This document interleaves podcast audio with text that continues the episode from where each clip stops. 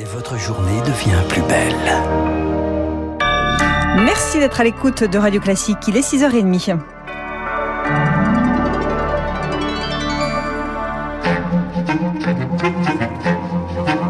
La matinale de Radio Classique avec Aurélie Blonde. Et Charles Bonner pour le journal. Charles à la une ce matin, la Corse, théâtre d'affrontement. Depuis l'agression d'Ivan Colonna en prison, les rassemblements se suivent et finissent toujours en face à face avec les forces de l'ordre. Hier encore à Bastia, entre 7 et 12 000 personnes étaient rassemblées, de la colère qui se transforme en violence, des jets de cocktails Molotov auxquels les policiers ont répondu par des bombes de désencerclement.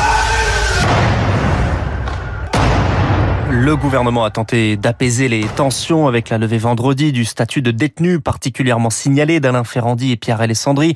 Ce sont les deux autres membres du commando Erignac.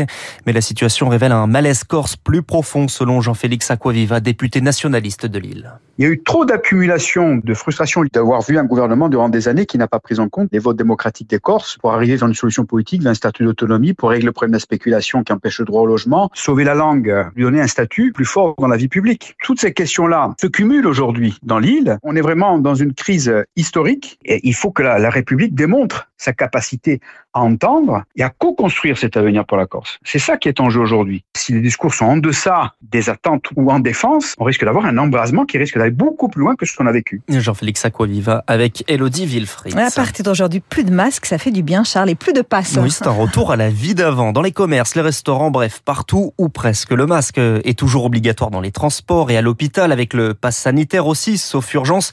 Décision motivée par la baisse des hospitalisations, la baisse des contaminations ces dernières semaines.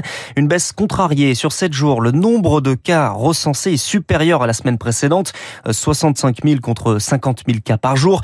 Lever les restrictions, c'est donc trop tôt pour Gilles Yanan, le chef du service de réanimation de l'hôpital de Garches c'est trop tôt. Le gouvernement, il y a quelques semaines, l'avait conditionné au fait qu'il y ait une confirmation du recul de l'épidémie. On a même une tendance à l'augmentation du nombre des cas de contamination qui se traduira dans une quinzaine de jours par une augmentation probablement des hospitalisations. Ces deux éléments amènent à penser que c'est prématuré de suspendre le pass vaccinal et d'abandonner les gestes barrières. Un avis que ne partage pas l'infectiologue Benjamin Davido, écoutez-le.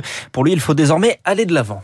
Partir du moment où on a promis depuis plusieurs mois aux Français qu'à la mi-mars, on allait lever le pass vaccinal, on ne peut pas faire autrement que de lever le masque. On se rapproche lentement mais sûrement de l'immunité collective avec une maladie Omicron extrêmement contaminante avec un nombre, on oublié, de contamination très important durant cette vague. On arrive sur une période avec une saisonnalité aidante qui fait que la vague va forcément se ralentir d'ici, je le pense, la mi-avril. Dossier préparé par Martin Zuber. Pour les plus jeunes aussi, les règles changent. Le masque n'est plus obligatoire à l'école, y compris dans les classes et les sports de contact en intérieur sont de nouveau possibles. Pour les moins jeunes, les plus de 80 ans et pour les immunodéprimés, une nouvelle dose de rappel est possible. C'est à compter d'aujourd'hui. En Asie, on mise plutôt sur la stratégie zéro Covid. Quelques milliers de cas et on reconfine. Des millions d'habitants doivent donc rester chez eux en cause un record de contamination. 1800 cas par jour dans le pays. À Shenzhen, 17 millions de personnes seront confinées pour seulement 66 personnes positives Covid. Pourtant, c'est une ville motrice de l'industrie du pays, un nouveau coup dur économique pour Marie-Françoise Renard, économiste spécialiste de la Chine. C'est une ville fleuron du développement économique de la Chine, du développement des nouvelles technologies. La population est fatiguée de cette politique zéro Covid. On a vu des mouvements de panique, des gens dévalisaient littéralement les supermarchés.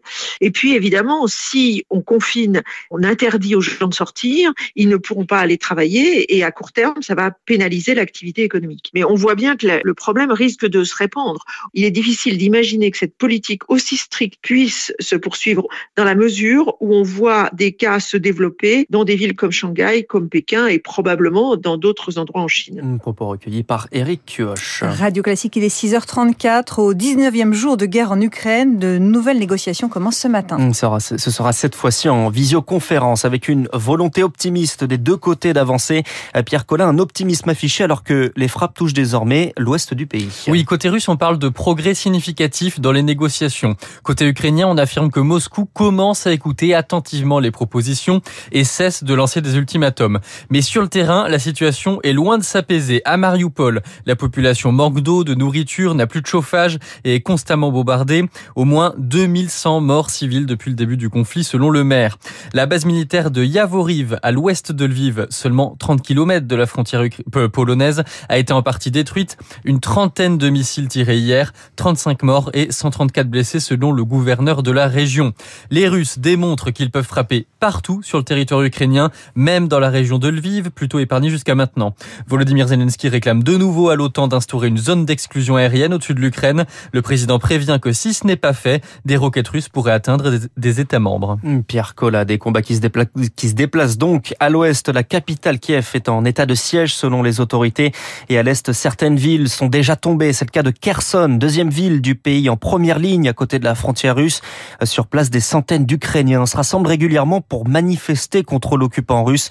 René est un Français qui habite sur place et il observe régulièrement ces manifestations courageuses. En général, c'est des jeunes. Tous les jours, il y a une trentaine qui viennent et qui haranguent des Russes. Ils arrivent devant le bâtiment administratif. il y avait de 3 à 5 000 personnes. Et ils scandaient Kherson, Ukraine, Poutine, dehors. Ils n'ont pas peur. Hein les Russes ne sont pas avancés. Non, ils sont restés en arrière. 50 soldats russes, hein, mais bon, euh, hyper armés, etc. Ils auraient tiré dans la foule, il y aurait eu un bain de sang. Hein. C'est impressionnant parce qu'on ne sait jamais où ça va aller. Un témoignage recueilli par Marc Tédé. Et puis un mot de sport, Charles, pour terminer, les Jeux paralympiques, eh bien c'est terminé. Avec un classement des médailles dominées par la Chine, suivi de l'Ukraine, la France finit quatrième avec 12 médailles, dont 7 en or. Prochain rendez-vous dans 3 ans à Milan-Cortina. Merci Charles Bonner. Prochain journal à 7h avec Lucille Bréau à suivre les titres de la presse économique. À tout de suite.